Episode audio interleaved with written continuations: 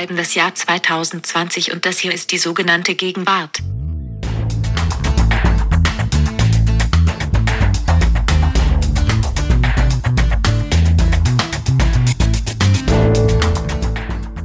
Herzlich willkommen zu einer neuen Folge der sogenannten Gegenwart. Ich bin Ijoma Mangold. Und ich bin Lars Weißbrot. Hallo, liebe Zuhörerinnen und Zuhörer. Wir haben uns heute ein Thema ausgewählt aus, wie soll ich sagen, aus emotionalen Gründen, weil wir fanden etwas, was uns so sehr bewegt, quasi wie eine Ganzkörpermassage, eine Massage nicht nur unserer Eingeweide, sondern auch unseres Kopfes gewissermaßen da wollen wir diesem Drang nachgeben. Und das sind natürlich die Wahlen in den USA, die alle bewegen und die quasi ein Feuerwerk an Überlegungen, Gedanken auslösen, weil wir aber gleichzeitig wissen, dass wir natürlich hier nicht der USA-Podcast sind und wir schon gar nicht die USA-Experten sind, haben wir gesucht nach einer, einer Tangente zu dem Thema, wo wir gewissermaßen berechtigterweise was zu sagen haben. Uns ist aufgefallen, dass wir ganz viel über die US-amerikanische Politik aus einem bestimmten Fernsehformat wissen, nämlich, wie nennt man sie, die Stand-up-Comedians, die über Politik sprechen?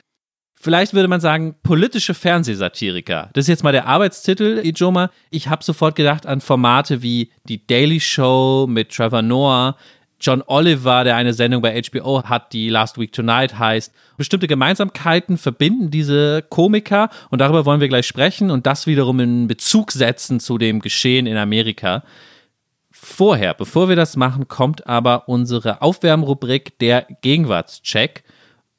Ijoma, darf ich das Spiel noch einmal kurz erklären, weil wir haben das jetzt länger nicht mehr erklärt im Podcast. Ich will es in einem Satz schnell, schnell anteasern. Ich finde auch immer, dass du das so schön erklärst. Da höre ich eigentlich immer amüsiert schmunzelnd zu.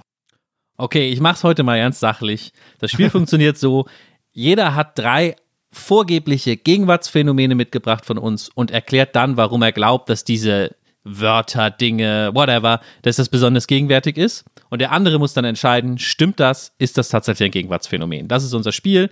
Immer reihum, jeder hat drei Stück.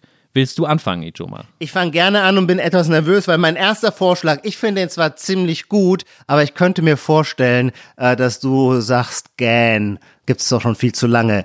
Das ist der Hot Take. Und für mich ist der Begriff so neu, dass ich mir sogar also das kann man ja immer dran überprüfen, würde man im Gespräch mit jemandem dieses Wort völlig lässig einfließen lassen, weil man weiß, wie sein Gebrauch, wie seine Verwendung funktioniert. Und ich merke, das ist noch nicht so tief bei mir drin. Ich muss dann immer genauer nachdenken. Ich könnte problemlos bei einem Tweet den Begriff Hot Take verwenden, weil da kann man ja nachdenken, wie man ihn einsetzt. Was ist ein Hot Take? Naja, quasi eine durch wenig sachliche Kenntnis und dafür kompensatorisch durch besonders viel moralische Selbstgewissheit vorgebrachte Meinung. Ist das richtig? Oh, das hätte ich leicht anders definiert tatsächlich.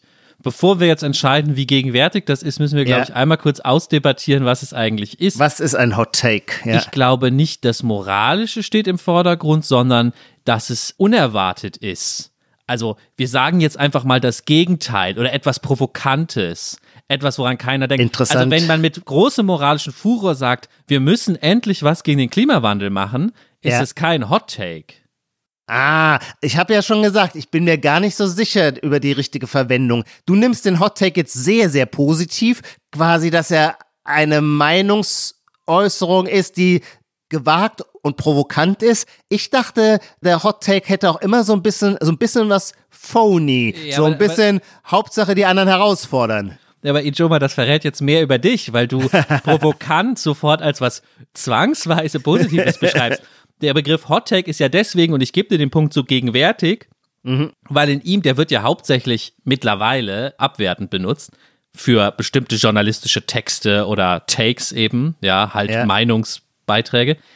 Der Begriff ist ja deswegen so toll, weil er in einem Wort zusammenfasst, dass auch dieses, wir haben eine originelle, provokante Meinung irgendwie doof und langweilig sein kann indem es ja. einfach sich in seiner generischen Hot-Take-Haftigkeit erschöpft. Also vielleicht, also das so verstehe ich dieses Wort. Vielleicht heißt ja. es auch ganz was anderes, aber so lese ich es, wenn ich es bei Twitter sehe.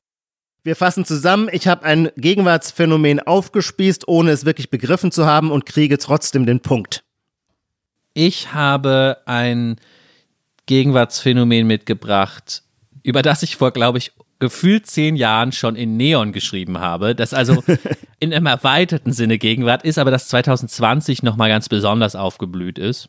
Und zwar die sogenannten zu verschenken Kisten, die vor allem in bürgerlichen Stadtteilen, neobürgerlichen Stadtteilen deutscher Metropolen, München, Heidhausen, Hamburg, Eppendorf, so diese Ecken, ja, seit einiger Zeit aufgetaucht sind und im Corona-Jahr vermehrt in diesen Kisten, Ijoma, du kennst sie wahrscheinlich, stehen Nee. Dinge. Hast du das noch nie gesehen, die zu verschenken Nee. Kisten?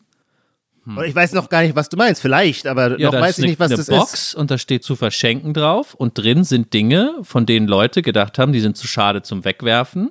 Ah, und vielleicht ja. hat jemand anderes noch Interesse daran. Ah, doch, die sind mir auch schon begegnet, aber schon lange sind mir die begegnet. Hast du ja auch gesagt, ja. Mhm. Warum haben die jetzt nochmal, du meinst, wegen Corona will man klar Schiff machen und hat Zeit auszumisten? Also das klingt nach so einem Föter Hot Take, aber ist, ich glaube, es ist empirisch wirklich so gewesen. Im ersten Lockdown wurde es verzehnfacht, die Anzahl dieser Kisten in den Stadtteilen, in denen wir so leben als Zeitredakteure.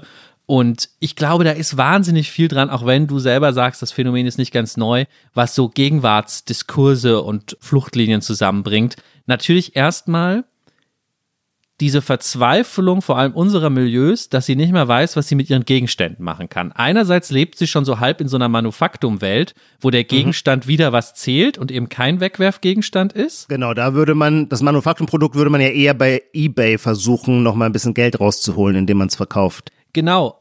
Oder man behält es. Dafür ist es ja gemacht. Du sollst das ja dann 30 Jahre, deinen Blumenkübel da haben. Ja. Aber man ist noch so halb stecken geblieben in der Wegwerfgesellschaft, will es aber nicht wegwerfen, sondern stellt es auf die Straße und glaubt, jemand anderes hat da noch Interesse dran. Natürlich auch verbunden mit einer gewissen Arroganz, ja. Bei Ja. vielen dieser Dinge denkt man ja, was soll ich denn jetzt mit deinem Müll? Also dieses Wort, du entblößt, nein, du entkernst das Wort schenken, wenn du da drauf schreibst, zu verschenken auf diese Kiste. Ja. Ja. Und ich bin sehr fasziniert von diesen Kisten jedes Mal. Lars, ich finde es ein gutes Phänomen, aber es geht ja nicht darum, ob es ein gutes Phänomen ist, sondern ob es ein wirklich tagesaktuelles oder eines ist, wo man sagt, wow, da war der Lars früh dran mit dieser Beobachtung. Und das ist einfach nicht der Fall. Wir kennen die zu verschenken Kisten seit zehn Jahren, du hast es selber gesagt. Und das ist das Kriterium, wonach hier Punkte vergeben werden. Ich bin Formalist. Es geht um das korrekte Verfahren und das Verfahren zwingt mich, es tut mir leid, dir diesen Punkt nicht zu gewähren. Verstehe ich. Da habe ich Verständnis für. Du bist dran. mein nächstes Ding ist gewisser eine, ja, eine, wie sagt man, eine Persönlichkeits-Selbstbeschreibung, die in dem Begriff Girlfags zusammengefasst wird. Girlfags sind Frauen, Achtung, jetzt musst du genau zuhören, Frauen, die sich selbst als schwul empfinden und nur mit schwulen Männern Sex haben wollen. Kannst du es dir kurz anschaulich, hast du es vor Augen? Hast du die Situation vor Augen? Die Frau ist durchaus zum Beispiel, würde man sagen, eine Cis-Frau. Es ist auch nicht so, dass sie lesbisch wäre, denn sie will ja nicht mit Frauen schlafen. Man kann sich sofort eine Transperson vorstellen, auf die das ungefähr zutreffen nein, würde. das wäre ja, das wäre 0815. Da würde ich auch gar nicht ins Rennen gehen. Dafür würde ich auch keinen Punkt bekommen wollen. Das ist, das ist alter Kaffee. Das wäre Anno Tobak, eine Transperson. Nein, eine Cis-Frau, die sich aber selber als schwul beschreibt, in dem Sinne, weil sie nur auf schwule Männer steht.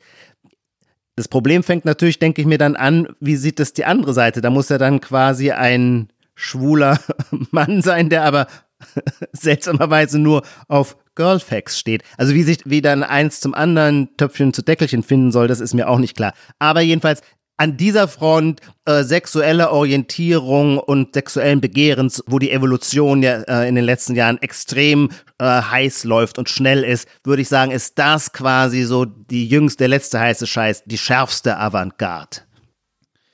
Ja, vielleicht, ich, muss, ich kann dir den Punkt auch nicht geben, weil aus dem entgegengesetzten Grund wie bei dir eben, mir ist das zu sehr. Es klingt mir zu ausgedacht, um avantgardistisch zu sein. Ich sage nicht, dass du dir das gerade ausgedacht hast, aber Nee. manchmal gibt es so Diskurswörter, deren einzige Funktion ist zu signalisieren, dass hier irgendwas neu ist, aber es fehlt der, das Neue als Gegenstand dem gegenüber. Und ich habe hier so ein bisschen den Verdacht, einfach auch deswegen, weil ich es noch nie gehört habe, wirklich noch nie, Ja. weder das Wort noch das Phänomen, so. Und ich Ja. kann es auch nirgendwo andocken, deswegen würde ich dir den Punkt vorenthalten. Wie immer kann es sein, dass ich mich in einem Monat bei dir melde und sage, oh, alle in meinem Bekanntenkreis sind jetzt Ja. fünf Girlfacts, ich muss dir den, den Punkt doch geben. Aber erstmal würde ich sagen, mm, Ja, verstehe ich, verstehe ich. Ich glaube schon, dass die Zeit für mich arbeiten wird. Ich glaube, du wirst überrascht sein, jetzt wo ich dich einmal äh, drauf gestoßen habe, dass es nicht nur den Begriff gibt, den gibt's, kannst du auch googeln, Girlfax, sondern auch die Sache, die der Begriff beschreibt. Ich habe auch einen Begriff, ein, ein Wording mitgebracht und obwohl auch das, muss ich leider schon wieder sagen, auch das nicht mehr brandaktuell ist, liebe ich bis heute es mir aus dem Beratersprech aus diesem Englisch von Unternehmensberatern, von McKinsey-Leuten Wörter auszuleihen. Irgendwas ist da dran und wir haben, ich erinnere mich, wir haben, glaube ich, auch vor Ewigkeiten schon mal drüber gesprochen, dass zum Beispiel der Autor Holm Friebe das schon sehr früh gemacht hat und den wir, glaube ich, beide sehr schätzen. Ja. Und dann ein ganz besonderes Stilmelange entsteht, wenn man das immer mal wieder einfließen lässt und mit anderen Sachen mischt. Deswegen jedes Mal, wenn ich da über was Neues stolpere, was ich noch nicht kenne, freue ich genau, mich. Genau, aber es muss immer gebrochen sein. Also das es ist muss wichtig. gebrochen sein, ja. ja. ja. Aber wobei es ja bei mir eh schon dadurch gebrochen ist, dass ich im Feuilleton der Zeit arbeite. Das reicht Stimmt, ja dann das eigentlich reicht eigentlich schon, ja, genau. Und ich habe jetzt gelernt, dass man bei Projekten mal an die Pain Points rangehen muss. Ach, wie geil. Das ist Übersetzt quasi wahrscheinlich das Gegenteil von der Komfortzone. Also bisher sagten die Berater ja immer, also wir müssen unsere, wir müssen dieses Unternehmen voranbringen und dazu muss jeder aus seiner Komfortzone raus. Und das ist jetzt quasi die verschärfte Form. Ran an die Pain Points. Ja, also vor allem die Pain Points, ob man an sie rangeht, weiß ich gar nicht. Sie werden aber angesprochen oder müssen angesprochen ah, werden. Es yeah. ist wahrscheinlich auch eher was auf diesem Level. Wir müssen yeah. in diesem Meeting jetzt auch mal, Ijoma, wir beide müssen in diesem Podcast auch mal die Pain Points ansprechen. Ja.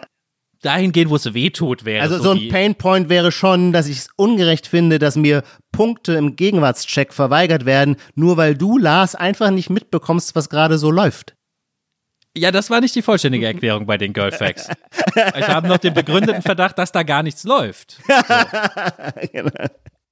Pain Points finde ich wahnsinnig gut und ich würde ja auch vielleicht auch in diesem Fall ist das ja mein Hot Take aus Provokationslust, der generell das ähm, Unternehmensberater-Wording auch immer verteidigen, weil anders als möglicherweise bei den Girlfacts diesem Wording auch echt ein realer Problemzusammenhang entspricht. Nämlich in der Tat, in Organisation ist es wahnsinnig schwer, Dinge anzusprechen, wo die Beteiligten wissen, dass es zu unterschiedlichen Ansichten kommen könnte. Und da ist es dann hilfreich, wenn man einen Begriff dafür hat. Das lernen wir ja alle. Es ist viele Probleme, gerade im Bereich auch ähm, sexualisierter Gewalt, sind überhaupt erst verhandelbar oder lösbar, wenn man dafür einen Begriff hat. Und so ist es doch hilfreich, wenn der Unternehmensberater kommt und sagt, okay, jetzt lasst uns mal auch über die Pain Points sprechen. Ich würde sagen, ich krieg den Punkt, oder? Unbedingt, ja. Du hast noch was.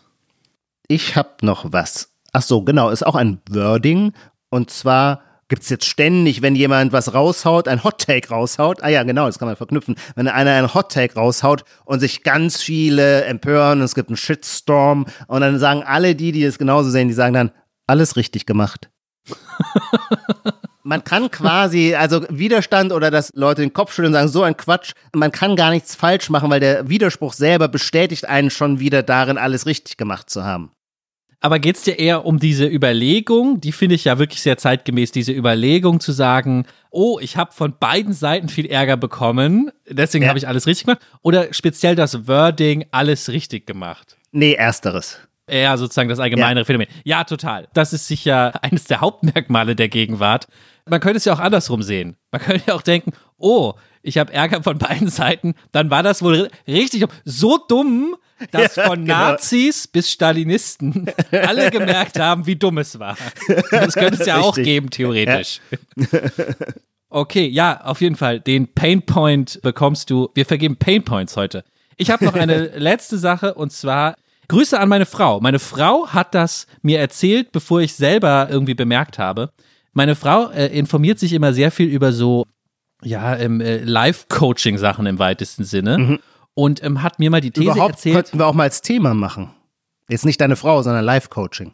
Ja, unbedingt. Da müssen wir ja. öfter auch drüber sprechen. Mhm. Und sie hat mir mal gesagt, die aktuelle These beim Live-Coaching bei Schlafen ist, es ist sinnlos, sich den Wecker morgens zu stellen um aufzuwachen, man muss sich den Wecker stellen, wann man einschlafen soll. und ungefähr drei Wochen, nachdem meine Frau mir das erzählt hatte, habe ich endlich mein iOS geupdatet. Ja. Und die neue Weckerfunktion bei Apple tut genau das. Man stellt jetzt nicht mehr ein, hier, ich muss morgen wieder um 6.30 Uhr raus, weil da muss ich irgendwie, will der polieren, dass ich auf dem Bau bin, sondern man stellt ein, ich brauche acht Stunden Schlaf. Das Ja. heißt, ich muss ins Bett um 22.30 Uhr. Dann fährt das neue iOS auch so langsam runter, macht die Farben so ein bisschen anders, erinnert mich daran. Ach so. nein. Und natürlich klingelt morgens auch noch der Wecker. Das ist Zur dann aber Sicherheit. eher so, äh, genau, zur Sicherheit nur noch. Das finde ich sehr gegenwärtig. Ganz toll finde ich das und den Punkt kriegst du unbedingt. Ich habe halt nur, ich selber, wenn ich ein großes Life-Coach-Problem habe, dann ist es bei mir Schlafen. Ich schlafe seit 20 Jahren sehr, sehr schlecht und die Vorstellung, dass mein iPhone mir sagt, jetzt ist Schlafenszeit, würde bei mir einen solchen Druck ausüben, dann sofort einschlafen zu müssen, dass ich wegen dieses Stresses dann erst recht nicht einschlafen würde und dann funktioniert das Ganze gar nicht, weil dann komme ich wieder nicht auf meine acht Stunden, die ich so dringend brauche. Aber nee, das ist hochinteressant. Der Punkt sei dir gewährt. Wie steht's? Ich habe dir einen verweigert, du mir einen. Ja, zwei zu zwei. Das ist ein befriedigendes Ergebnis, womit alle äh, zufrieden nach Hause gehen können oder wie man da sagt beim Sport. Wir Nee, kommen ich- zum. Ich bin zu kompetitiv drauf, um so ein Ergebnis als befriedigend zu empfinden. Okay. okay. Kommen wir zum Hauptthema, trotzdem, auch wenn du noch so unzufrieden bist mit dem Punktestand.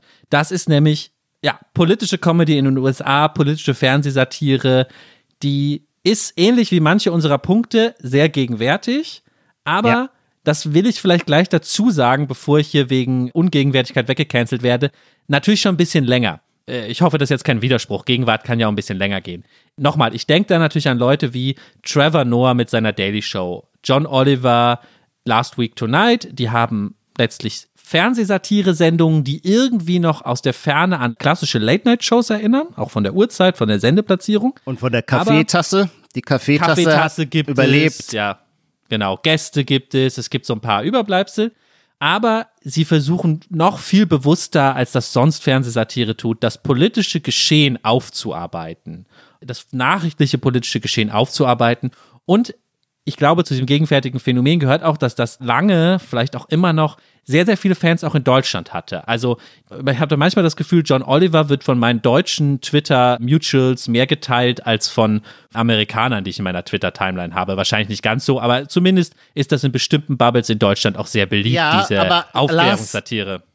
Ah, das ist ein schöner Begriff. An den können wir uns auch ein bisschen halten. Aufklärungssatire. Aber Lars, überschätzt mal jetzt nicht die Kenntnis dieser Formate in Deutschland. Du selber, dich hat das, glaube ich, sehr geprägt. Finde ich auch spannend, will ich auch gerne gleich noch ein bisschen mehr erfahren. Aber wir können die Kenntnis dieser Formate nicht wirklich voraussetzen. Deswegen ist so ein bisschen die Herausforderung äh, unseres Podcasts heute, dass wir wir wollen auch so quasi so eine Kulturgeschichte dieses Formats äh, euch mit auf den Weg geben. Das heißt, wir wollen die so ein bisschen rekonstruieren. Wir wollen ein bisschen sagen, wen gab es, was zeichnet ihn aus, wofür steht er. Wir wollen auch immer wieder mal kleine Beispiele einspielen von gut gesetzten Pointen.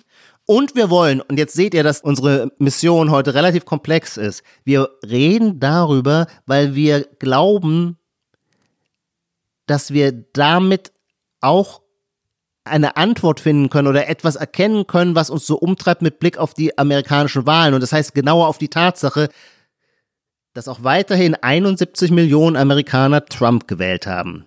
Was heißt es? Dass wir 71 Millionen Amerikaner, zumindest aus unserer europäisch-liberalen Perspektive, nicht verstehen. Es ist ja nicht einfach nur so, dass wir die Trump-Wähler ablehnen. Das ist easy. Das tut man mit dem politischen Gegner. Das ist völlig einfach und im System vorgesehen. Aber wenn man quasi den, der anders wählt, in seiner eigenen, ich könnte fast nur sagen Paranoia, aber in seiner eigenen Wertelogik oder Psychologie nicht mehr verstehen kann, dann hat man ja ein anderes Problem. Und meine These wäre, und wir entwickeln das jetzt, glaube ich, so schrittweise, meine These wäre, wenn man sich die amerikanische Fernsehsatire anschaut, dann wird man feststellen, dass die einen bestimmten kommunikativen und intellektuellen und Humorstil vorgibt, der sehr, sehr homogen ist und der auf ein bestimmtes Milieu eins zu eins passt. Auf unser Milieu, auf dich, Lars, auf mich und natürlich in Amerika auf das progressive, liberale Milieu dass diese Homogenität der Kommunikationsform aber andererseits eine andere Hälfte komplett ausschließt, die sich deswegen über andere Formate die Welt erklären lässt. Und da wäre jetzt das Stichwort Fox News. Du siehst, ich bin jetzt mal vorgesprescht schon mal mit meiner ersten These. Meine These wäre nämlich, dass Fox News auf der einen Seite und diese liberale Fernsehsatire auf der anderen zwei Formen der medialen Bearbeitung von Politik sind, die sich in ihren Mitteln und Methoden sehr symmetrisch ähneln. Vielleicht erkläre ich dafür erstmal ein gutes Beispiel wie John Oliver und seine Last Week Tonight bei HBO, was auch immer noch läuft. Das ist vielleicht so die aktuelle Ausformung, das Paradebeispiel. John Oliver sitzt da, wie gesagt, so ein bisschen klassische Late-Night-Situation, aber was er tut, eigentlich die ganze Sendung lang, ist wie ein Journalist bei uns im Zeitdossier eine politisch relevante, auch komplexes Thema oder was Journalisten für komplexe Themen halten, ist jetzt nicht höhere Mathematik, aber schon so die dickeren Bretter, ja, versucht das aufzuarbeiten. Er erzählt in die Kamera, links wird immer was eingeblendet, manchmal gibt es auch eine Matz, wie man früher gesagt hätte, ja. Das sind dann meistens Schnipsel aus echten journalistischen Sendungen, die das kurz erklären oder Zeitungsausschnitte oder so, um irgendwas auf den Punkt zu bringen. John Oliver erzählt was dazu, versucht so ein bisschen die Pointen, das Absurde, viele dieser Geschichten haben ja irgendwie absurde Konsequenzen, die rauszuarbeiten ja. und macht dann auch noch sonst irgendwie streut auch noch Gags ein, die vielleicht nur so lose mit dem Thema zu tun haben. Das ist das Prinzip. Was mhm. sind das für Themen? Mir fällt sofort ein, die Schmerzmittelabhängigkeit, die Opiat oder wie nennt man das, Opioid. Epidemie in den USA. Das war etwas, was ich glaube ich zum ersten Mal davon ah, gehört ja. habe, als John Oliver das in sein bei Last Week Tonight erklärt hat, dass so und so viel tausend Herointote oder ich weiß gar nicht, wie viele es gibt, die eigentlich abhängig sind von irgendeinem Oxycodon, weil das mal zu viel verschrieben wurde und dieses ganze Problem, was dann ja auch in Deutschland oft berichtet wurde in den USA. Also das ist so ein Thema, was er versucht irgendwie, naja, unterhaltsam am Ende dann doch als Satiriker aufzuarbeiten. Das mhm. ist diese Fernsehaufklärungssatire. Wer das noch nie gesehen hat, Last Week Tonight bei HBO mit John Oliver. Genau, und diese Fernsehsatire hat eben in den letzten zehn Jahren, das ist jetzt keine neue kühne These, die wir hier vortragen, sondern das ist quasi schon kulturelles gesetztes Wissen, hat einen enormen Statusgewinn bekommen. Also man spricht geradezu darüber, dass die eigentliche politische Kommentierung an die Fernsehsatiriker abgegangen sind. Man schlägt nicht mehr den Leitartikel in der New York Times auf, um zu wissen, was Sache ist oder wie schlimm die Zustände sind, sondern man lauscht einem äh, der Fernsehsatiriker, weil das eben als, weil die diese publizistische Rolle übernommen haben. Der Claim hier, der immer genannt wird, ist auch, Comedians sind die neuen Public Intellectuals. Das Stimmt. hat man dann in den letzten Jahren oft gehört. Genau. Ja. Oder über John Stewart, der hat dich ja so stark sozialisiert, von dem du sagst, der hat dieses Format eigentlich kreiert und geschaffen. Über John Stewart sagten dann die angesehensten und berühmtesten äh, Journalisten, Anchorman, John Stewart sei der Journalist, dem Amerika am meisten vertraue. Also daran sieht man schon diesen Paradigmenwechsel. Früher war ein solcher Komiker, wurde daran gemessen, dass er die Leute unterhält und sie ihn lustig finden, aber natürlich war er nicht die Quelle vertrauenswürdiger Kritik an den politischen Umständen. Darf ich noch einen Punkt aus deiner Beschreibung, aus deiner sehr guten Beschreibung aufgreifen, der mir wichtig und zentral zu sein scheint? Du sagtest, diese Schnipselchen oder Ausschnitte, die gezeigt werden, über die man sich dann lustig macht, die würden oft etwas Absurdes zeigen. Und da würde ich denken, das ist tatsächlich sehr zentral. Das gilt für alle diese Formate, dass sie das Gefühl haben, die Politik, die sie kommentieren, ist selber Absurdistan, ist völlig absurd.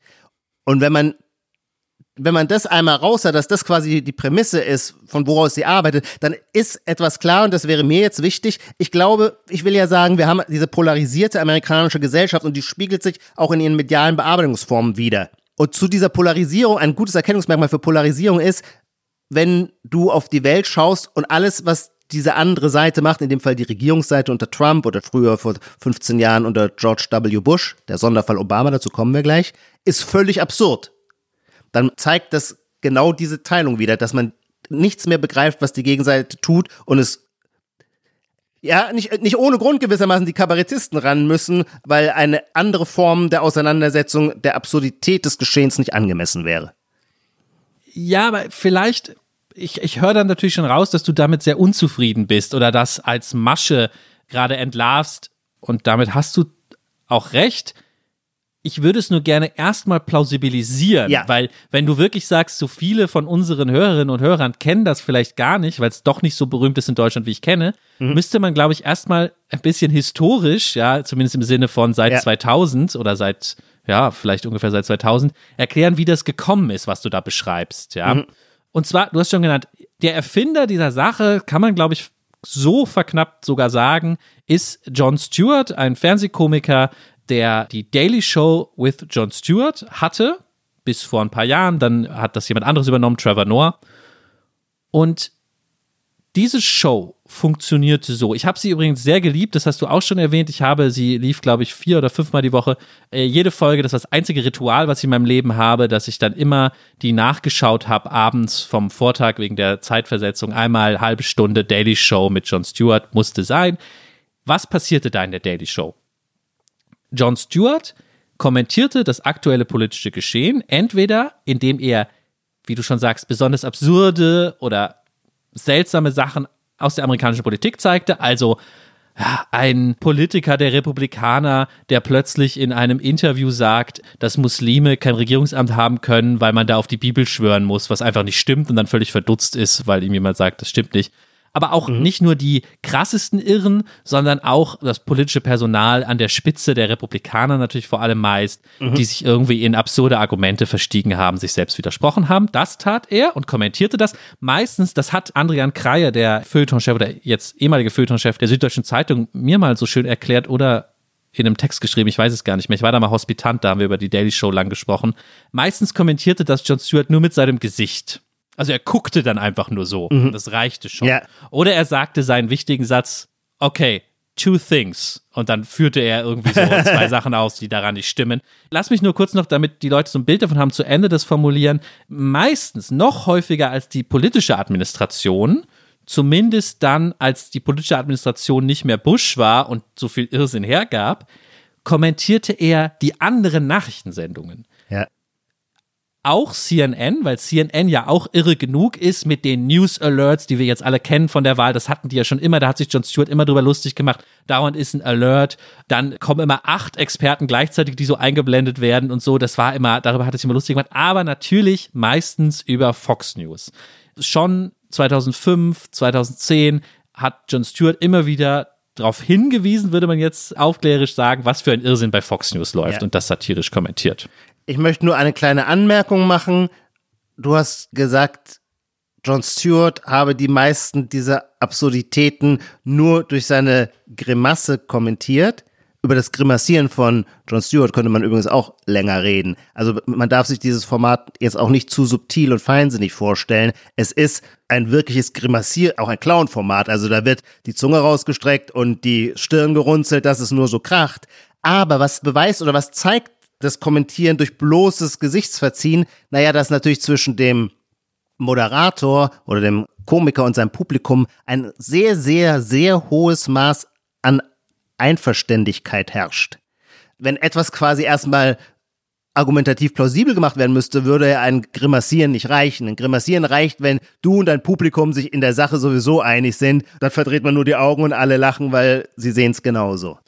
Ja, aber okay, jetzt müssen wir schon. Und das ist mir nur soziologisch wichtig, Lars. Das ist mir nur soziologisch wichtig. Es gibt ja, einfach eine starke Homogenität zwischen Publikum und Format. Nein, aber diese Beschreibung unterschlägt natürlich das Zentrale, weil wenn jetzt drei Hipster jemanden sehen, der hat noch den kleinen Fjellräven-Rucksack und das ist aber 2020 super peinlich und dann machen sie so eine Grimasse, ja. dann könnte man sagen, hier drückt sich Homogenität irgendeiner In-Crowd aus. Aber der Moment, in dem John Stewart groß wurde, war ein Moment, in dem einfach der objektive Irrsinn Fox News ja, glaube ich, war damals schon der meistgesehene Nachrichtensender in den USA, ja. Einzug gehalten hat. Leute wie Glenn Beck, die immer an so einer Tafel standen und so verschwörungstheoretisch irgendwie ganz wirr irgendwas erklärt haben, ja. Da gibt's ja. ja auch noch, ich weiß nicht, ob du das mal gesehen hast, Fox Business News oder Fox News Business, wo nochmal sozusagen die noch verrückteren Leute, ja. die drücken dann immer auf so Buzzer, das ist so Mischung aus Verschwörungstheorie, Game Show und irgendwas. Und das hat John Stewart einfach gezeigt. Und das hat nichts mit InCrowd zu tun. Das ist einfach objektiver Irrsinn gewesen, was da passiert ist. Und dann hatte das Ganze natürlich auch politische Kräfte plötzlich mit der Tea Party dann später. Wissen wir ja aus Leitartikeln, das war ja der Anfang auch von dem, was wir mhm. jetzt Trumpismus nennen. Jetzt sind wir an einem ganz heißen Punkt, einem ganz heißen Eisen. Ich glaube, das werden wir jetzt auch in unserer weiteren Sendung immer wieder uns darauf beziehen. Du sagst, diese Sendungen sind quasi dadurch legitimiert, dass es auf der anderen Seite nur den galoppierenden Wahnsinn gibt. Und denkst dabei an Formate wie Fox News. Ja, das leuchtet mir ein. So habe ich die auch immer mitbekommen. Ich habe allerdings zum Beispiel ein Problem, das ich jetzt mal kurz ansprechen möchte. Zu Fox News hatte ich immer eine sehr genaue Meinung, nämlich dass das reiner Verschwörungskram ist, dessen Absurdität man sich schlimmer nicht vorstellen kann. Ich habe es mir aber auch nie angeschaut, weil warum soll ich mir Scheiß anschauen? Das erste Mal habe ich jetzt bei der Wahl Fox News angeschaut, weil ich dachte, naja, herrlich, jetzt will ich mal sehen, wie die damit umgehen, die Trump-Anhänger, wenn sie Trumps Niederlage und seinen versuchten Staatsstreich kommentieren müssen. Und ich muss sagen, das war absolut seriöser Journalismus. Der unterscheidet sich in der Tonalität durch nichts von CNN. Da wurde sehr klar zurückgewiesen, wie absurd es sei, in einem einen Bundesstaat zu sagen, count the votes, count the votes und im anderen Bundesstaat zu sagen, es darf nicht mehr weiter ausgezählt werden und so weiter. Das heißt, ich habe jetzt eine, das ist bestimmt eine historisch ungewöhnliche Situation, dass ich just in dem Moment Fox News anschaue, wo Fox News journalistisch eigentlich Bella Figura macht.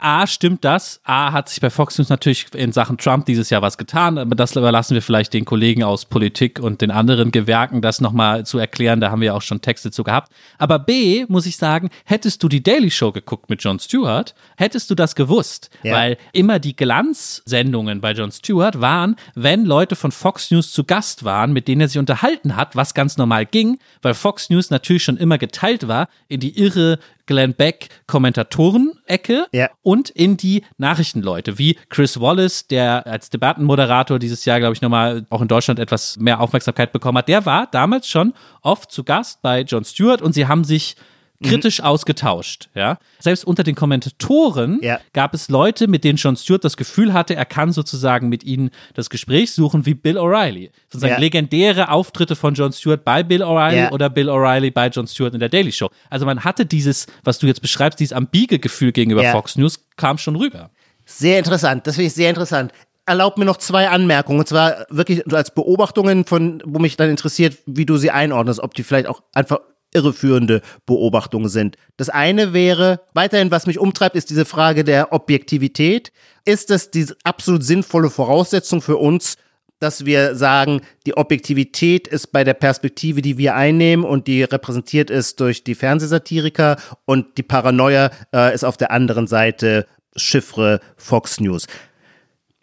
Sind die Fernsehsatiriker nicht in dem Moment groß geworden, wo es plötzlich wieder Kulturkriege gab. Du hast eben davon gesprochen, eine der Sachen, die er John Stewart aufgespießt hatte, war eben so eine typische Religionsfrage, äh, schwören auf die Bibel, was soll da ein Muslim machen?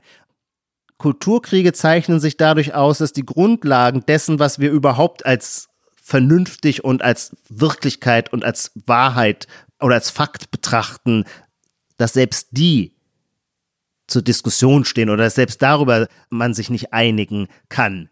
Und wenn das so wäre, dann würde möglicherweise diese Unterscheidung, hier gibt es die Objektivität und da den galoppierenden Wahnsinn zusammenbrechen. Und jetzt habe ich noch eine zweite Überlegung in diese Richtung und du, ich bitte dich, dass du dann gebündelt reagierst.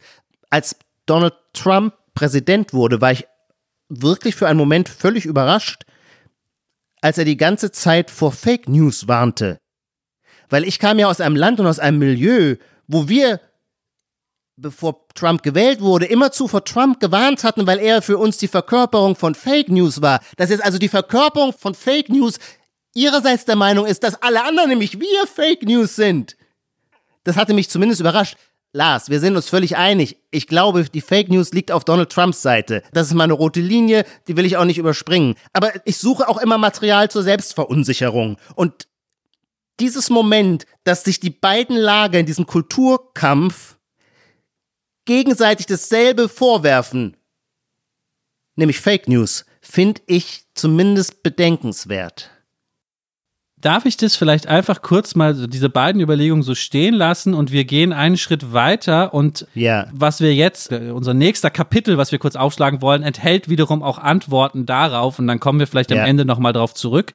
Aber du musst mir am Ende eine Antwort auf die Frage geben, ob du zumindest verstehst, dass mich diese Fragestellung umtreibt. Ja, besprechen wir am Ende nochmal drüber. Ich möchte dir woanders entgegenkommen, weil du möchtest ja eigentlich gerne, also du siehst diese Polarisierung in den USA, könnte man auch darüber debattieren, ob es das richtige Wort ist, aber ich finde es erstmal eine vernünftige Beschreibung, klar. Ja. Und siehst und hast sozusagen eine gewisse Kritik an diesen von mir und anderen verehrten äh, Fernsehsatirikern. Ja ich teile mittlerweile diese Kritik, aber vielleicht sind meine Gründe ein bisschen anders. Darüber würde ich gern kurz noch einmal sprechen. Und dazu will ich was zeigen, weil ja. als wir auf dieses Thema kamen mit Polarisierung und Comedians, fiel mir sofort ein alter Fernsehausschnitt von Jon Stewart ein, der mittlerweile, glaube ich, so eine Art amerikanische Kulturgut oder Geschichtsmarke ist. Bei Twitter wird er auch immer mal wieder rumgereicht, weil es so ein, ja, doch irgendwie Moment ist, in dem irgendwas steckt, was vielleicht tatsächlich etwas erklärt von diesem, dieser irren Situation, in die wir in den letzten, in den USA in den letzten zehn Jahren vor allem dann entstanden ist. Wir sind im Jahr 2004 gleich bei diesem kleinen Clip. Ich werde einen kurzen Ausschnitt spielen und es ist nicht, Jon Stewart ist nicht in seiner Sendung, sondern Jon Stewart ist woanders zu Gast. Mhm. 2004 in einer Sendung bei CNN. Mhm. Die Sendung heißt Crossfire, also mhm. im Kreuzfeuer steht da jemand. Und die Sendung funktionierte damals und allein das, daran sich zu erinnern, finde ich schon so, da gehen einem schon das Eye-Opening, bestand daraus, dass es einen linksliberalen, einen konservativen Moderator gab, die jeweils Polarisierung gemacht haben, aber damals noch irgendwie gespielt. Mhm. Weil es war ja alles letztlich logischerweise für jeden erkennbar eine Inszenierung eigentlich für jeden erkennbar. Ja, der eine hat halt immer so auf linksliberal gemacht und äh, extra kritische Fragen dann an die konservativen Gäste gestellt und der Konservative, zu dem ich gleich noch was Wichtiges sagen muss, sah schon aus wie so eine Karikatur von so einem damals ja noch dieses Neokon-Konservative, äh, mhm. ja, mit so einer Fliege kommentiert John Stewart, glaube ich, gleich auch in dem Clip. So. Hatten wir im deutschen Fernsehen auch äh, mit Kienzle und irgendwem. Ja, und jetzt muss man sich das sozusagen übersetzt in den amerikanischen Irrsinn vorstellen, ja. wo es eigentlich herkommt. Also nochmal zehn Umdrehungen höher. Ja. So. Crossfire, ja. Das Intro ist in dem Fall von der Folge, die ich gleich anspiele, sagt dann der Linksliberale immer, Crossfire, it's all about left versus right, black versus white, versus aber so extra überspitzt. Ja. Heute sagen wir immer, wir dürfen nicht schwarz gegen weiß. Damals auch, nein, wir machen schwarz gegen weiß. Ja. So, das ist die Sendung. John Stewart ist dort zu Gast, weil er diese Sendung auch schon öfter mal kritisiert hat als Irrsinn und ist dort zu Gast und redet mit den Leuten und das möchte ich jetzt einmal kurz abspielen. Let me get this straight. If the indictment yeah. is Uh, if the indictment is, and I, I, have seen you say this, that yeah. uh, Crossfire reduces everything, as I said in the intro, to right. left, right, black, white. Yes. Well, it's because, see, we're a debate show. It's like saying the no, Weather no, Channel no, no, no, that'd be great. to a storm I would love to see a debate in show. in a 24-hour day where we have each side on as best no, we no, can no, get no, no, That would be great. And have to, them fight it out. To do a debate would be great, but that's like saying pro wrestling is uh, John, a show John, about John, athletic I'm competition. I, I, think you're a good comedian. I think your lectures are boring. Let me ask you. Let me yeah. ask you a question on the news. No, this is theater. I mean, it's it's it obvious. no, no, it, How old are you? 35. And you wear a bow tie. Ja, herrlich. Du hast völlig recht. Ein ganz tolles äh, Dokument der Fernsehgeschichte, aber eines, das auch echt tricky und komplex ist. Also ich finde, das kann man in vielerlei Hinsicht deuten. John Stewart sagt, es ist alles Theater. Und das ist ja sehr lustig, weil er natürlich aus dem klassischen Theater-Format kommt, dass also ausgerechnet John Stewart Crossfire Theaterhaftigkeit ihres Debattendiskurses vorwirft, ist ein bisschen absurd. Er verteidigt sich aber mit einem vielleicht nicht schlechten Argument. Er sagt, naja, er nimmt genau das auf. Er sagt nämlich dann, naja, aber in seinem Genre ist Theater erlaubt, aber ihr wollt doch eine politische Sendung sein. Da muss es doch um eine ganz andere Form von Substantialität gehen. Und er wiederholt dann immer diesen Satz, You are hurting America. You are hurting America. Mit so er ist wirklich auch ein grimassierender Clown, ich sage es nochmal, also mit so einem Clowns-Tränengesicht, als würden, als würde dieser innere Schmerz sich gleich in drei große Tränen ausdrücken, die über seine Wange fließen. Und die zwei Journalisten, und jetzt wird es natürlich sehr interessant, die sind, fühlen sich echt in die Ecke gedrängt wirklich, äh, also das merkt man, das war nicht geplant, das war nicht gewollt, das ist jetzt ein, ein, echter Schwitzkasten für alle Beteiligten. Und der eine, und das ist jetzt so interessant, wer ist der eine, nämlich der mit der Fliege, ja, der Typ, der den konservativen Moderator in dieser CNN-Show spielt, heißt Tucker Carlson. Und wer wie Ijoma jetzt sich nochmal mit Fox News beschäftigt hat, der weiß vielleicht, dass Tucker Carlson inzwischen vielleicht die wichtigste Fox News Person ist, aber in dem irren Kommentatorenbereich. Ja. Und wir überlassen die politische Bewertung vielleicht hier anderen, aber was Tucker Carlson an Trumpismus vorangetrieben hat, grenzte hier und da sicher an zeitgenössische Formen des Faschismus. Das lasse ich jetzt mal so hier hinstehen, was der Mann von sich gegeben hat äh, bei Fox News. Also von diesem. Mhm. Er war übrigens aber kein Neokon, wenn man das kurz mal zu seiner Ehrenrettung sagen darf. Er hat sich, wenn ich das richtig sehe, gegen den Irakkrieg ausgesprochen.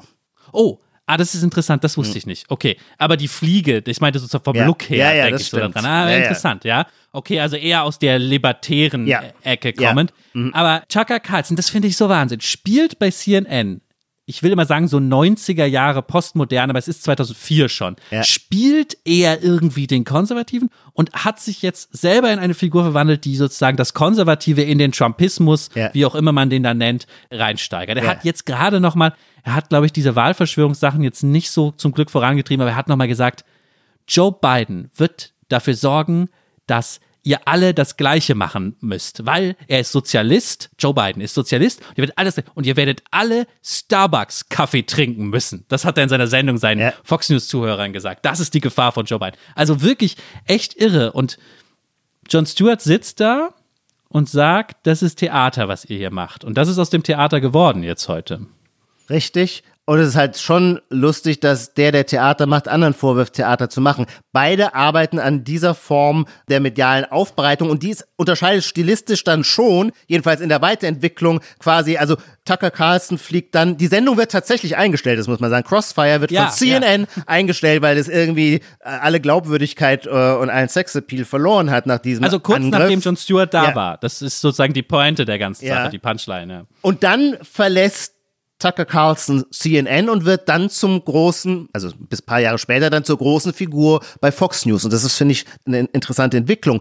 Und meine These wäre jetzt zu sagen, genau, diese beiden Formen haben beide viel mit Theatralisierung von Politik zu tun, also in einer theaterhaften Weise, in einer Form der krassen Zuspitzung. Und das eine ist quasi für das liberal-progressive, urbane Milieu an der Ost- und an der Westküste, die Fernsehsatiriker und das andere, Fox News, für das konservative, rurale ähm, Amerika der Flyover States. Crossfire hat sich aufgespalten. Ja. Diese Inszenierung hat sich in Richtig. zwei parallele Inszenierungen aufgespalten, genau. würdest du sagen. Ja. Und jetzt war unsere Frage, wir müssen jetzt ein bisschen auf die Zeit achten und wir wollen euch ja auch ein bisschen verschiedene Typologien vorstellen. Wir sind jetzt äh, in der Zeit von Crossfire 2004, Wiederwahl George W. Bush, Kerry gegen Bush. Und der nächste Clip, den wir euch vorspielen wollen, handelt von einem anderen Großen des Formats, Stephen Colbert. Stephen Colbert, der angefangen hat bei Jon Stewart, aber dann seine eigene Sendung auch bekommen hat. Und Colbert ist für das, was wir gerade gesagt haben, super wichtig, weil bis vor kurzem, jetzt macht er was anderes, können wir vielleicht gleich noch erzählen, bis vor kurzem war seine Arbeit ja er war immer in Character. Er hat nämlich letztlich Tucker Carlson gespielt. Ja. Er hat einen super konservativen Nachrichtenkommentator gespielt mit all dem, was eben man aus linksliberaler Perspektive da reinlegt. Also jemand, der irgendwie schon sympathisch, er war nicht immer ganz unsympathisch, ist, aber halt ja. doof. Ja? ja? Oder zumindest, zumindest egomanisch und nicht an rationalen Diskursen interessiert. Er hatte auch eine eigene Show, Colbert Report, die lief mhm. nach der Daily Show. Die hat nur das gemacht, also sozusagen imitiertes, persifliertes Fox News. Mhm. Und dann gibt es einen anderen schönen Fernsehmoment und da wollen wir jetzt einen kurzen Ausschnitt draus hören. Dann durfte Stephen Colbert als seine Kunstfigur Stephen Colbert beim sogenannten White House Correspondence Dinner 2006, wo immer ein Komiker einen Vortrag hält, sprechen. In Anwesenheit des Präsidenten ist es. Also da muss man ganz kurz sagen, das ist ein, ein großer gesellschaftlicher Anlass im politischen Washington, sehr traditionell und da ist gewissermaßen die ganze linksliberale Schlagfertigkeit at its best wird dort vorgeführt. Und jetzt haben wir die besondere Situation, dass gewissermaßen die Zielscheibe der politischen Comedy par excellence, nämlich George W. Bush, über den man sich damals ja in gleicher Weise lustig gemacht hatte wie zehn Jahre später über Trump, dass der nun der Präsident und damit auch der Gastgeber ist und sich quasi gefallen lassen muss, dass Steve Colbert einen Bush-Anhänger als Karikatur vorspielt. Ja, wir sehen jetzt nicht das Gesicht von George W. Bush währenddessen, dem man an dem die Gesichtszüge kann, entgleisen. Ja, aber er weiß auch nicht genau, was er machen soll, weil es ja. ist eine komische Situation, wenn jemand deinen Anhänger spielt, aber auf diese seltsame Art, wie ja. Colbert das tut und es ins Lächerliche zieht. Wir hören einmal ganz kurz rein in den Anfang der Rede. My name is Stephen Colbert, and tonight it is my privilege to celebrate this president. Because we're not so different, he and I. We both get it. Guys like us, we're not some brainiacs on the nerd patrol. We're not members of the Factinista. We go straight from the gut, right, sir? That's where the truth lies. Right down here in the gut. Do you know you have more nerve endings in your gut than you have in your head? You can look it up. Now I know some of you are going to say I did look it up, and that's not true. That's because you looked it up in a book. Next time, look it up in your gut. I did. My gut tells me that's how our nervous system works. Ja, es ist großartig. Ähm, es ist herrlich komisch, gar keine Frage. Das muss man ja auch nochmal sagen. Das Niveau, rein das technische Niveau, wie die amerikanische Comedy Pointen zu setzen weiß, ist absolut bewunderungswürdig und äh, virtuos. Und es ist immer ein Vergnügen, sich das anzuschauen. Es ist, und jetzt werde ich wieder, mache ich wieder den Brückenschlag hin zum Politischen, aber doch auch nochmal interessant, auch hier geht es wieder um die Frage, das scheint der zentrale Punkt zu sein, wieder die Fakten. Also Colbert beschreibt auch hier wieder als das größte Problem gewissermaßen des dann karikierten anderen Lagers, dass es eben keinen Faktenbezug hat. Und gleichzeitig beschreibt es alle Anhänger von George W. Bush und der Republikaner natürlich als absolute Volltrottel. Das ist nämlich auch das Problem für den Präsidenten, für George W. Bush, der ja doch über ein gewisses Maß an Selbstironie verfügt und an sich schon auch mal über sich lachen kann. Es ist echt wahnsinnig schwierig, wenn du und deine Anhänger als die total totalen Trottel dargestellt werden, dann irgendwie über sich selbst zu lachen. Und deswegen würde ich sagen, auch da haben wir eben eine frühe Situation einer totalen Polarisierung der Gesellschaft, wo gewissermaßen das über sich selber lachen eigentlich nicht mehr möglich ist, weil man sonst sagen müsste, äh, ich bin tatsächlich der Vollidiot, als den mich meine Gegner beschreiben. Und deswegen, das ist vielleicht ein wichtiger Unterschied zu dem, was in den letzten vier Jahren passiert ist, sollte man darauf hinweisen, Trump, der große Entertainer Trump und Fernsehmensch, hat eins gemacht, er hat alle drei, und dieses Jahr ist es ausgefallen wegen Pandemie, aber alle drei White House Correspondence Dinner ausfallen lassen und ist nicht hingegangen. Mhm. Selbst George Bush hat sich sozusagen da von Komikern rösten lassen, aber ja. Trump hat es nicht gemacht. Ja. Was passiert nach Bush? Und das ist jetzt doch auch hochinteressant. Jetzt könnte man sagen, ihnen fällt natürlich das beste Material, das sie je hatten, George W. Bush, weg. Stattdessen kommt Obama. Ist das ein Problem für sie? Ja, du hast es vorhin schon angedeutet. Klar, es ist ein Problem für sie. Deswegen ändern sie nun die Kameraeinstellung. Sie schauen nicht mehr ins Weiße Haus, nicht mehr auf den Präsidenten, denn mit dem sind sie ja sowieso einer Meinung, sondern sie wenden sich, machen gewissermaßen Satire über den Konkurrenzsender von rechts, von Fox News. Weil, naja, man könnte fast sagen, und auch dafür haben wir schöne Beispiele, weil Obama selber genau diese Form intellektuellen Witzes und Geistes und Esprits selber besser beherrscht als der beste Fernsehkomiker. Und dafür gibt es tolle Beispiele. Ich möchte nur als ein Beispiel, dass das vorführt, kurz, das spielen wir nicht vor, dazu haben wir jetzt die Zeit nicht, aber von Jerry Seinfeld, den wir beide sehr, sehr verehren, sehr verehren, der auch nicht so ganz unbedingt in die Linie, äh, in die Genealogie passt, die wir bisher aufgemacht haben. Der hat eine Sendung, die hat den schönen Titel Comedians in Cars Getting Coffee, wo er immer mit einem extravaganten, glamourösen Auto irgendwo vorfährt und dann einen Promi einlädt und die holen sich einen Kaffee. Und in dem Fall fährt er im Weißen Haus vor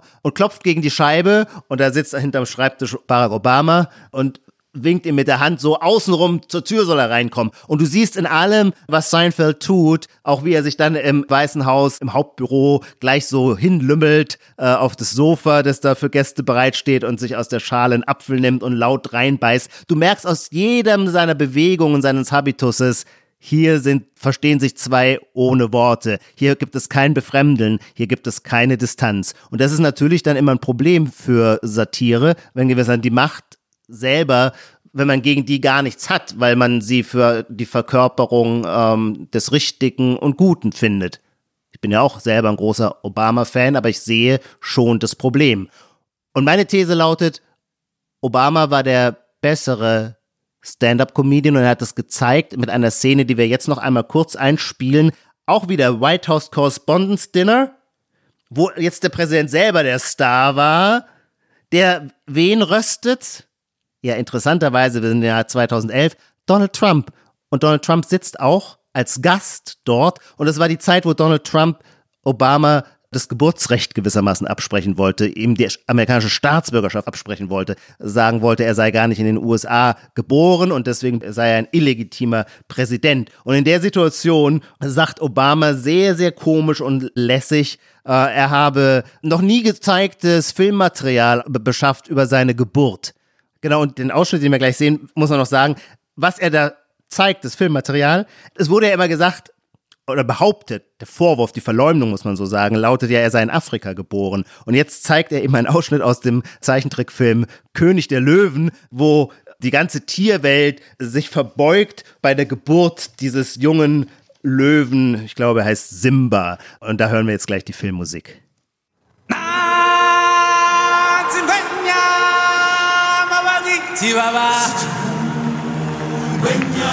Yeah.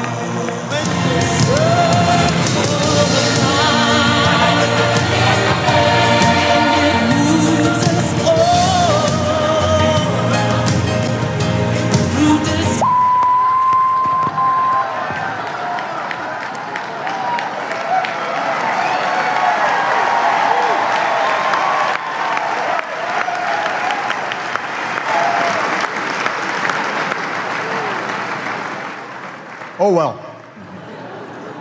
Back to square one. I, I, I want to make clear to the Fox News table that was a joke. Um, that was not my real birth video. That was a children's cartoon. Call Disney if you don't believe me. They have the original long form version.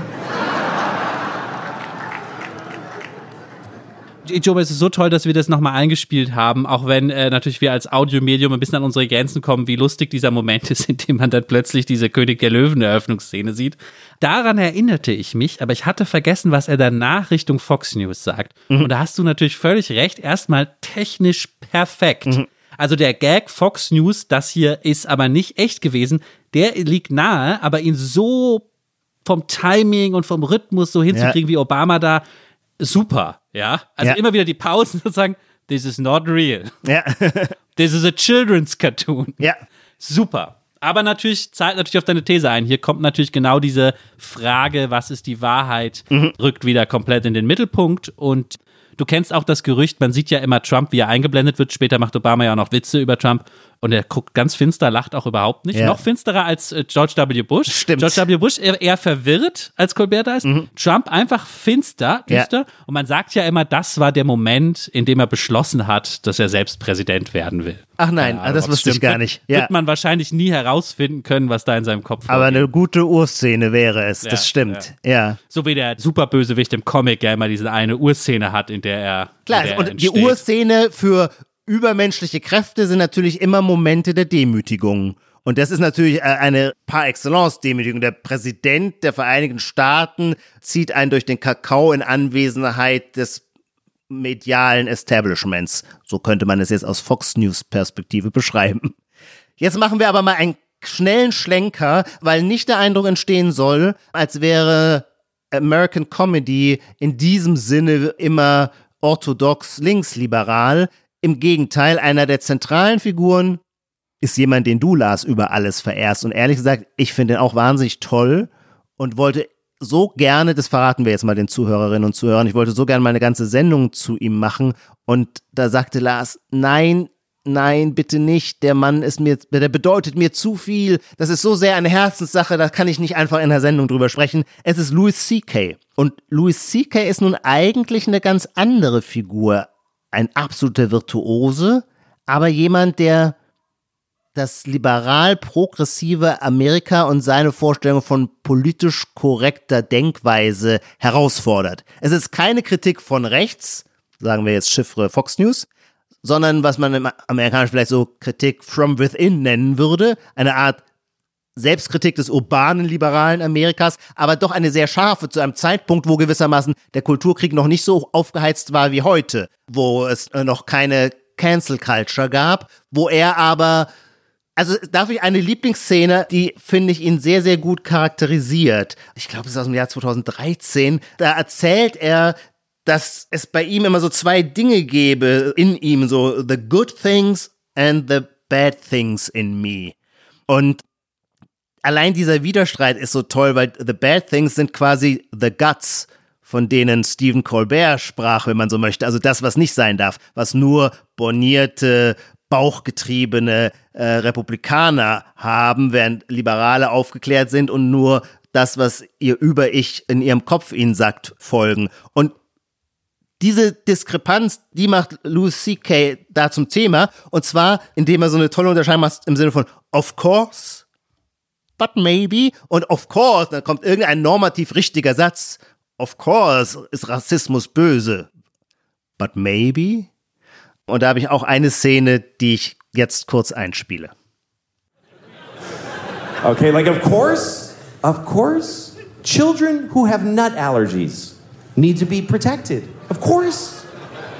We have to segregate their food from nuts, have their medication available at all times, and anybody who manufactures or serves food needs to be aware of deadly nut allergies. Of course. But maybe, maybe if touching a nut kills you, you're supposed to die.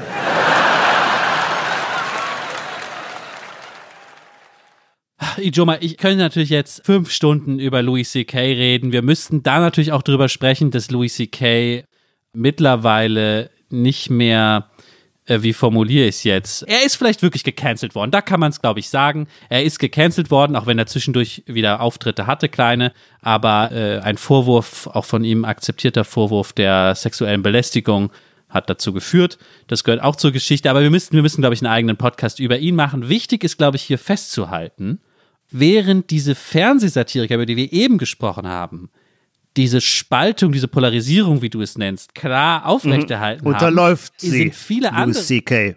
Nicht nur er, ich glaube, die Stand-up-Comedy, also im weitesten Sinne die Komiker, vor allem die Stand-up-Komiker, mhm. sind fast die letzten in der amerikanischen Öffentlichkeit, ja. die das noch unterlaufen. Dafür gibt es, finde ich, viele Beispiele. Ja, Es gibt, um nur jetzt schnell zwei zu nennen, auf dem Höhepunkt der MeToo-Bewegung gab ja. es aus dem linksliberalen Amerika wiederum was war sehr eine einhellige Meinung dazu. Es wurde sozusagen keine versucht, eine Diskurseinordnung oder irgendwie Form der Kritik an diesem Diskurs zu finden. Wenn kam das von Komikern wie Chappelle hat damals in einem Stand-up ja. was dazu gesagt oder sowas, das wieder versucht ja, hat, so ein bisschen einzuordnen. Mhm.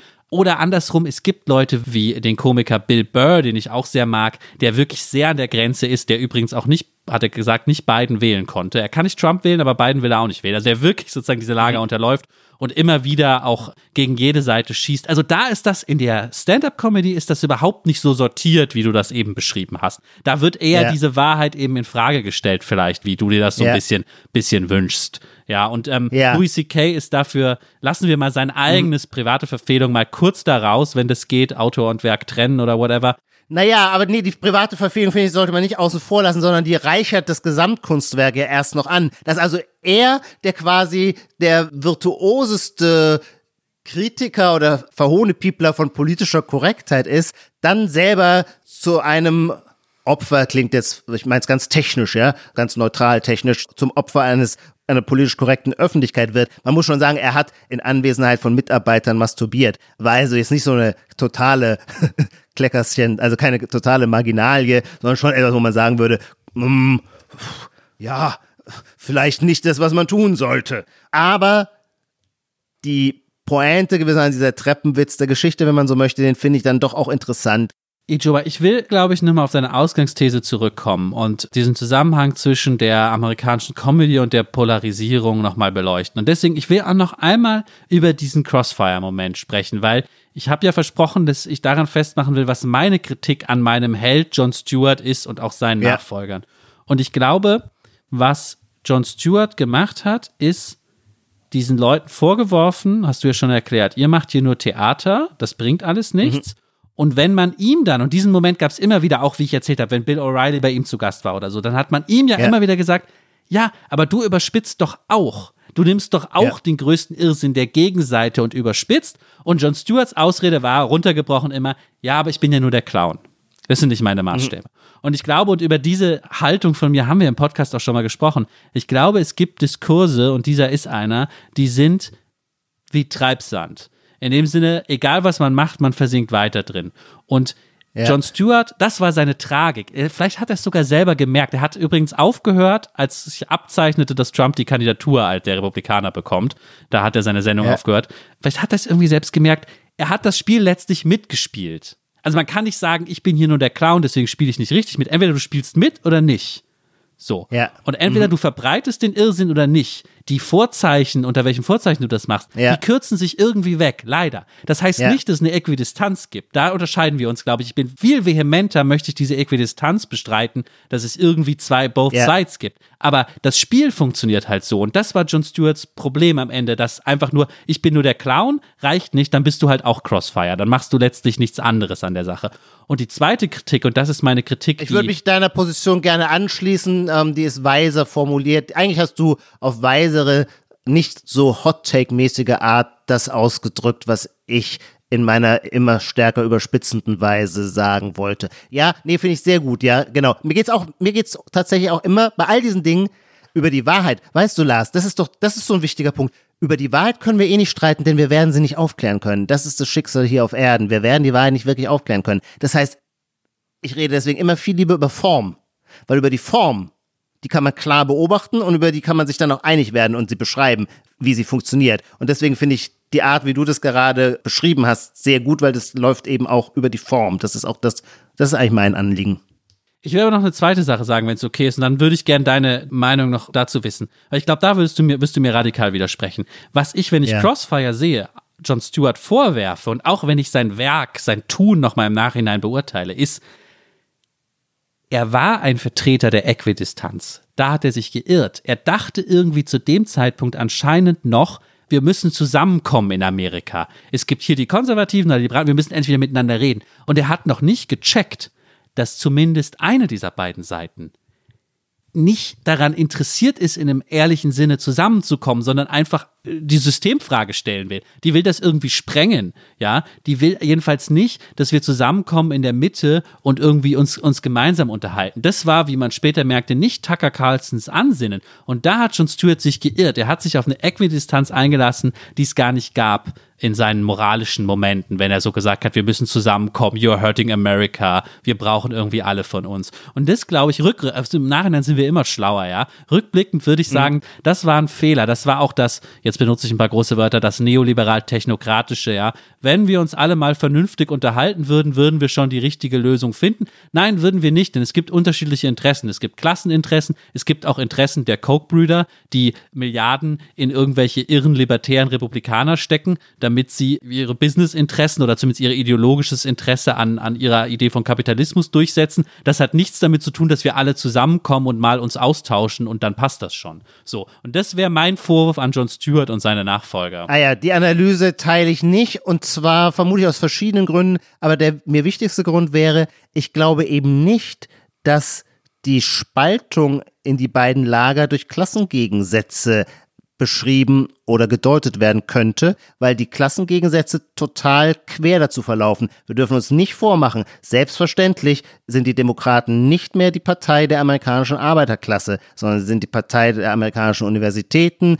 die Partei von Wall Street und von Hollywood. Und die Republikaner, anders als vor 20 Jahren, anders noch als die Neocons unter George Bush, die Familie Bush war eine klassische Patrizierfamilie. Die Republikaner haben sich total gehäutet, die wissen selber nicht, was mit ihnen passiert ist. Das ist, was Trump mit ihnen auch gemacht hat. Die sind viel stärker zu einer zur Partei, was immer das heißt, des einfachen Mannes und des Arbeiters geworden. Wir, wir wissen es alle, wir haben vor vier Jahren angefangen, dann endlich auch der Sache soziologisch nachzugehen. Deswegen glaube ich nicht, dass deine, also teile ich da deine Analyse nicht.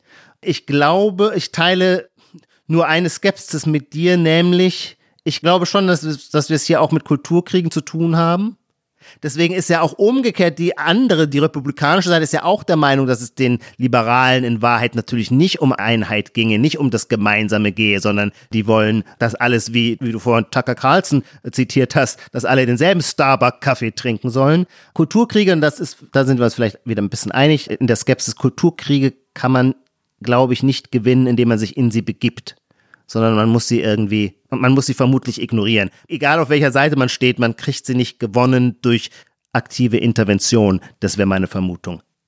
Lars, wir sind am Ende der Sendung. Wir haben heute auch etwas länger gebraucht. Einen Ausblick, weil das auch so ein bisschen eine Frage war, die uns am Anfang gelenkt hat. Was wird jetzt aus der amerikanischen Comedy, äh, nachdem Gott sei gelobt, Donald Trump keine zweite, nicht in die Verlängerung geht, keine zweite Amtszeit bekommt? Also hoffen wir es. Hoffen es ist ja noch ein langer, langer, langer Winter, langer dunkler Winter, wie es jetzt immer heißt. aber mit einem deutlichen Hoffnungsschimmer am- am Ende des Tunnels. Und da wäre meine Antwort oder meine These oder meine Prognose wäre ein anderer Fernsehsatiriker, der auch genau in diese Reihe passt, aber wiederum eine spezifische politideologische, ästhetische Position einnimmt darin, nämlich Bill Mayer. Und Bill Mayer, dessen Show ich sehr gerne schaue, ist seit Jahren ein Kritiker, sagen wir es jetzt mal mit einem Begriff, der hier in unserer Sendung immer wieder gern gebraucht wird, des Vogue-Milieus.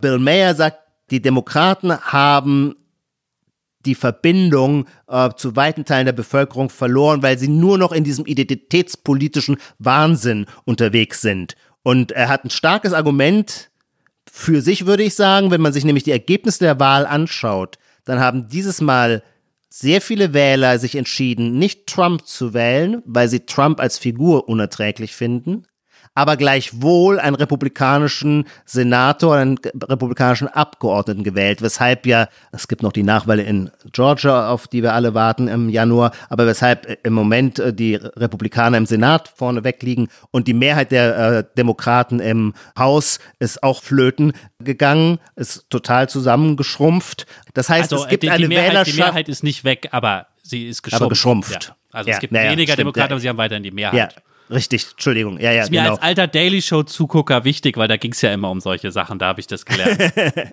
Genau, und das könnte man aus Bill Mayers Sicht sagen, genau. Das sind also die Leute, die wollen nichts mit AOCs, ich kann mir ihren Namen nicht so leicht merken, Alexandra Ocasio-Cortez, also die Ikone eines äh, radikal linksprogressiven demokratischen Milieus, die der Meinung ist, defund the police und so weiter, ähm, alle Weißen sind Rassisten. Dieser ganze Diskurs hätte viele abgeschreckt, die gleichwohl Trump nicht die Stimme geben wollten und die haben dann ihr Wahlverhalten ganz weise, wenn man so möchte, gesplittet. Und genau, und diese Form der Kritik verkörpert Bill Mayer mit einigem großen Witz. Und vielleicht ist das die neue Front der Comedy, nämlich diese Debatte innerhalb der Demokraten zwischen dem Mittellager und dem Lager der Progressives. Ich glaube, die wird von den Comedians auch orchestriert werden. Ijoma, ich will, bevor wir zum Ende kommen, ja, über dieses Thema können wir jetzt noch zwei Stunden Ja. sprechen, das werden wir im Podcast sicher auch hin und wieder tun. Ich lasse es mal jetzt gerade dabei. Ich, ich, ich schätze Bill Maher tatsächlich auch. Ja. Ich finde nicht alles Mhm. so super gut, was er sagt, aber ich finde ihn auch eine super interessante Figur. Auch wenn er nicht ganz so neu ist, würde ich jetzt einwenden. Der ist ja auch schon ein bisschen dabei mit dem, was er macht. Ja. Deswegen möchte ich unsere Abschlussrubrik ganz schnell, bevor wir Schluss machen, noch mit dir durchführen. Die sogenannte Prognose. Da musst du auf eine Frage antworten zur Zukunft, die ich dir stelle. Und wir haben ja gesagt, Comedians sind die Public Intellectuals, waren es in den letzten Jahren. Wenn wir jetzt mal davon ausgehen, nicht, dass die Comedy sich irgendwie erneuert, sondern vielleicht ist Comedy nicht mehr so wichtig in Zukunft. Könnte ja sein. Will ich von dir wissen, wer werden nach den Comedians die neuen Public Intellectuals sein? Keine Ahnung, die Fernsehköche. Hm. Na, das war schon meine Antwort. Lars, das ist eine zu groß, so stark ist meine prophetische Gabe nicht. Die Zukunft kommt ja immer mit etwas Überraschenden. Also werden die neuen, die Deutungshoheit werden jetzt nicht klassische Journalisten haben, auch nicht Politiker, sondern es muss ja dann etwas kommen, was gewissermaßen die Comedians überflügelt, also was noch unerwarteter ist. Und dann würde ich sagen, die Fernsehköche. Es ist jetzt keine so starke Pointe, aber ich weiß mir anders auch nicht zu helfen. Habe ich das richtig verstanden? Es war kurz eine Wackler in der Verbindung, die Fernsehköche. Ja, die Fernsehköche. Ah ja, weil die ja jetzt so, bei Corona sitzt doch immer bei Lanz irgendwie Melzer und, und erzählt und Hensler und die erzählen, wie es gerade läuft. Das könnte wirklich sein. Oder die Virologen. Aber Oder die nein, Virologen. Corona ist nächstes Jahr kein Thema mehr. Aber die Fernsehköche werden bleiben.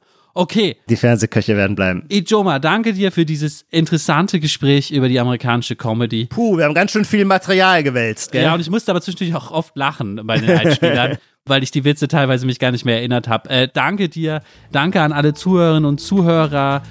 Bis zum nächsten Mal. Bis zum nächsten Mal. Ciao.